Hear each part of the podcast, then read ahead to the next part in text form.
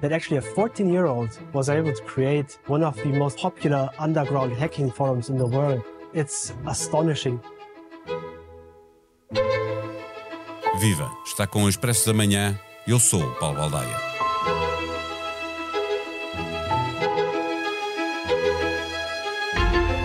Suspeito de ter criado e administrado o Ride Forums, uma das maiores plataformas de hackers do mundo, Diogo Santos Coelho tem um pedido de extradição dos Estados Unidos, já aceite, mas à espera de um recurso na Justiça Britânica. Agora, a Justiça Portuguesa também entra no jogo, procurando impedir que o jovem português possa ser julgado num tribunal norte-americano que o pode condenar a mais de 50 anos de prisão.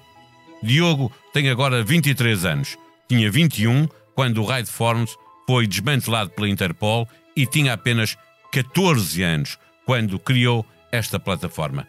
As polícias de todo o mundo dão conta de que a prática destes cibercrimes tem começado muitas vezes com jovens muito, muito novos. Diogo é suspeito de ter vendido dados roubados na plataforma, agindo também como um intermediário em transações ilícitas de informação.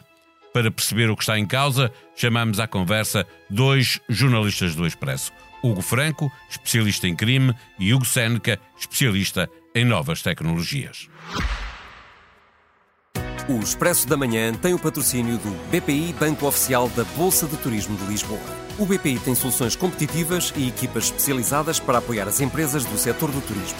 Banco BPI SA registado junto do Banco de Portugal sob o número 10.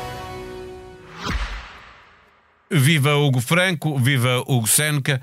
Uh, uh, Hugo Franco, porquê é que Portugal só agora pediu a extradição de Diogo Santos Coelho? Portugal pediu agora a extradição de Diogo Santos Coelho porque houve uma grande pressão por parte da defesa para isso acontecer, porque havia o risco de o hacker eh, ir ser extraditado do Reino Unido para os Estados Unidos e aí poder ser condenado a uma pena de prisão que ia até 57 anos de prisão. Ou seja, algo impensável em Portugal, a nossa moldura penal não prevê essa medida, na medida máxima. Nós nem extraditamos para os Estados Unidos, não é? Não, extraditamos para os Estados Unidos. E, e este pedido de Portugal pode eh, de alguma forma condicionar uh, o pedido que já tinha sido feito pelos Estados Unidos e que, aliás, já tinha uma decisão da Justiça Britânica? Embora claro que sim, isto, isto, claro que sim, claro que sim. Pode agora uh, haver uma decisão do, da Justiça Inglesa para, o, para extraditar o, o, o, Diogo para Portugal, até porque, sendo ele português, tendo ele raízes em Portugal, sabe-se que viveu em Viseu e sabe-se que tem uma, uma família cá em Portugal e, portanto, isso podem ser fatores que podem ponderar para que, eh, de facto, o jovem eh, pirata informático venha a ser extraditado para Portugal. E, e, se ele vier para Portugal, eh, será julgado por, por crimes, não são os mesmos que é acusado nos Estados Unidos? Sim, são nos Estados Unidos a justiça, a justiça tem, tem, mais, tem vários crimes, entre eles fraudes no acesso a dispositivos e roubo de identidade agravado, conspiração, Uh, isto porque ele invadiu as, uma das maiores plataformas da Dark Web, e o Hugo Seneca vai nos falar disso, obviamente, mas só para explicar que cá os crimes em Portugal são um bocadinho menos pesados, portanto também depreendemos que por isso mesmo será a, a, a ser condenado cá em Portugal que seja uma pena bastante inferior àquela que os Estados Unidos querem fazer. Eh, Hugo Seneca, nos Estados Unidos, o que é que é acusado este hacker português? Eh, eh, e já agora, eh, de seguida, te vou perguntar como é que funciona a Dark Web, não é? O que é isso? Mas vamos distinguir as duas coisas. Bom, antes de mais, o, o Diogo é acusado de ter criado o Rights Forum, isso só por si poderia não ser um problema, mas é um problema porque o Rights Forum, de algum modo, era começou por ser usado para, para pequenas partidas, pequenas armadilhas criadas uh, entre fãs de videojogos e, e através da, do sistema de comunicação e da plataforma Twitch, e depois rapidamente evoluiu para, para algo que, que é menos, uh, menos recomendável, ou melhor, que é mesmo proibido e ilegal, pelo menos é esse o entender ou as acusações da, da justiça americana, e que neste caso tornou-se um entreposto de dados e de informação um, de, dos, de, de, para cibercriminosos que pretendiam, de algum modo, uh, recolher dados para potenciais vítimas. E, segundo consta, segundo a, a, a justiça americana alega, um, o Diogo terá, neste caso, uh, prestado serviços não só na cedência e na, tra na transação desses dados, como eventualmente prestava serviços a garantir que a qualidade desses dados Uh, era fiável, era, era real, não é? era real e de que os dados ou aquelas passwords, os nomes do utilizador, uh, a informação associada aos cartões uh, de crédito ou algo do género, realmente era execuível, podia ser usada e era útil para lançar ciberataques.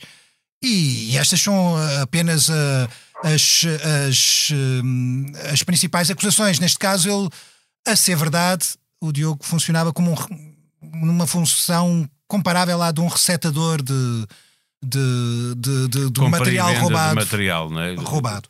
Uh, mas é, é uma alegação claro. que terá de ser confirmada, não, não me cabe a mim dizer que se é correto ou não. E, e como é que funciona a Dark Web? Nós estamos sempre uh, a ouvir falar de Dark Web, o que é que significa? O que é que acontece lá?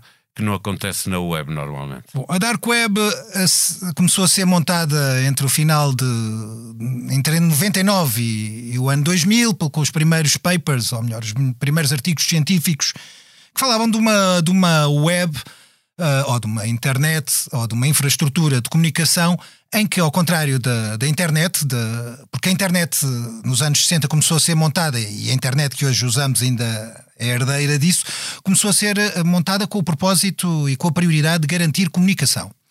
E depois uh, esqueceu-se, por exemplo, da privacidade, esqueceu-se eventualmente da cibersegurança e esqueceu-se de outras coisas que vieram depois com camadas que são acrescentadas. Mas alguns em 99, ano 2000, alguém pensou assim, então que tal criarmos uma, uma, uma solução, uma plataforma, um espaço cibernético tudo, é? que garanta isto tudo e, e, que tem uma forma, uma metodologia e uma tecnologia diferente, apesar de circular na mesma rede. Tem um protocolo diferente, é o que se chama um protocolo de rede diferente. E por isso existe uma coisa que se chama Dark Web, que terá sido, segundo consta, lançada até com, com o patrocínio de alguns serviços secretos de algumas das superpotências, neste caso Estados Unidos, pelo menos há essa alegação, e que tem vários pisos. É como se fosse um subterrâneo com vários pisos. O que é que aquilo tem de especial? Uh, tem de especial o facto de precisar de um browser, ou melhor, um navegador, para dizer em português, mas é um browser, uma coisa comparável a um Internet Explorer que já não existe, um Edge ou um, um, um Chrome uh, ou um Firefox, mas tem um próprio uh, browser que é diferente, que neste caso é porque tem uma tecnologia que se chama Tor que garante a confidencialidade e o próprio browser seja, já assegura onde a isso. própria polícia ou até serviços secretos têm dificuldade em entrar. Ah, eu, não, eles não têm dificuldade, eles entram lá. A questão é que é mais difícil de apurar o que é que está a acontecer. O que é que está a acontecer. Eu, eu há, há uns bons anos ah, o Hugo Franco falará muito mais com, com, com polícias e tudo mais, mas uma vez falei com, com um investigador por um trabalho que estava a fazer e, e ele e disse, e disse-lhe que hum, que tinha entrado eu, tinha entrado num, num destes fóruns de cibercrime e ele disse-me em piada, provavelmente dois terços eram polícias. Portanto, portanto isto não é, não é assim tão difícil de, de, polícias andarem lá. Acho que até é um, um trabalho, parece-me a mim, eu não sou polícia, não, nem sou especializado nisso, mas parece-me a mim que até é um trabalho de recolha de, de tendências e de provas e de uh, que pode ser feito ali na Dark Web. O que a Dark Web garante, porque utilizam uma tecnologia diferente é, é a privacidade. Ou melhor, eu vou lá e as pessoas em princípio não sabem. Mas para isso tem que me munir de um, de um, do browser que trabalha em Tor, convém ter uma firewall, portanto, uma barreira que evita um, os ataques. E se eu não quero fazer nada de ilegal, na verdade eu não preciso de ir lá. Se bem que há serviços lícitos e a Meta tinha várias, vários serviços que estavam baseados na Dark Web, até por questões de, de gestão pode, pode justificar-se do ponto de vista técnico. Agora, realmente é um local que passou a ser um supermercado de horrores, temos que dizer isso. Ah, quem, quem vai para, para a Dark Web, em princípio. Procura de fazer o que não pode fazer legalmente. Comprar uh, as, Armas, as droga, credenciais. Roubar material. E essas são as situações que não chocam, porque podem deparar-se com coisas que são mesmo a uh, coisa mais horrível que possamos imaginar e que a humanidade faz. Uh, bem, que alguma parte da humanidade faz a outras pessoas indefesas. Mas, portanto, a Dark Web neste momento é um, é, uma, é um local de, em que algumas marcas estão presentes por conveniência tecnológica, mas é essencialmente usada por, um, por cibercriminosos crime organizado, polícias e serviços secretos. Eh, Hugo Franco, regressando a Diogo Santos Coelho, eh, qual é a diferença de penas a que ele pode ser condenado se for julgado nos Estados Unidos ou aqui em Portugal? Eu estava a estar a ouvir o Hugo, eu estava a pesquisar quais eram aqui em Portugal quais eram as suspeitas concretas de que ele é, de que ele é alvo, e ele é de facto em Portugal, a justiça portuguesa uh, indiciou por branqueamento de capitais, pela ligação à sua plataforma, àquela plataforma que o Seneca nos falou agora mesmo, por compra, de, compra e venda de, de dados roubados.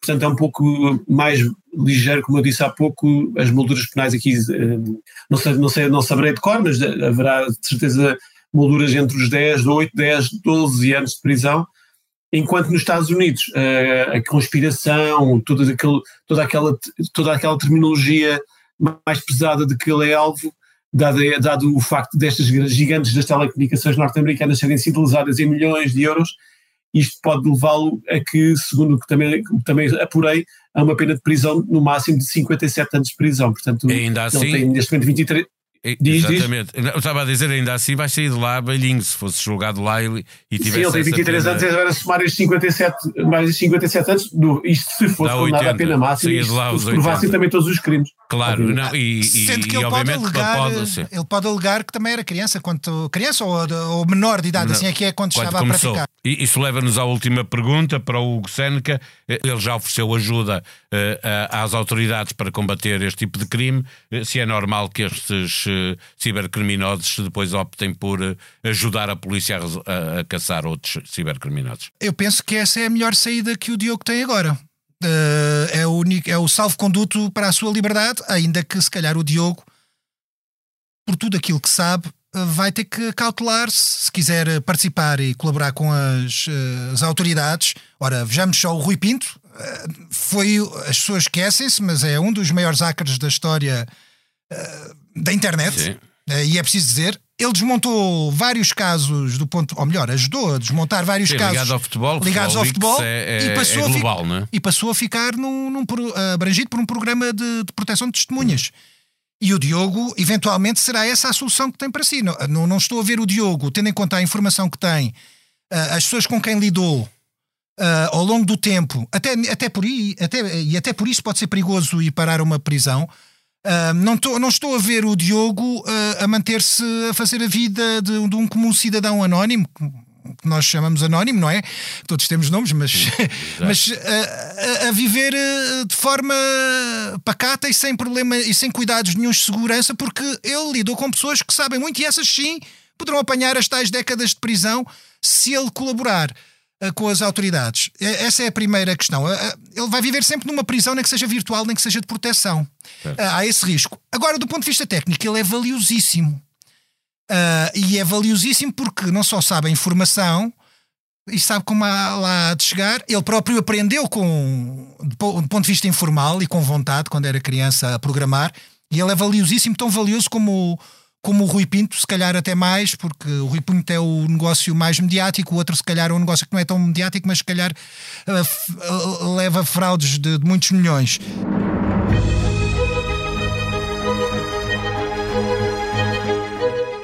Com mais de metade dos debates de, na televisão já feitos, se tem interesse em acompanhar o campeonato das vitórias e das derrotas terminadas pela votação dos comentadores e jornalistas, a sugestão que lhe faço é que feche cada noite em expresso.pt, lendo a síntese de cada debate e as notas atribuídas a cada um dos intervenientes nos vários frente a frente.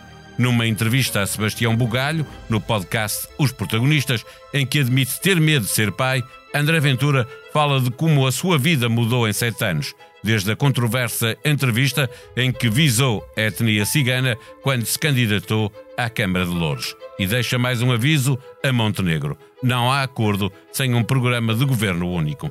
A sonoplastia deste episódio foi de João Luís Amorim. Nós vamos voltar amanhã. Até lá, tenham um bom dia.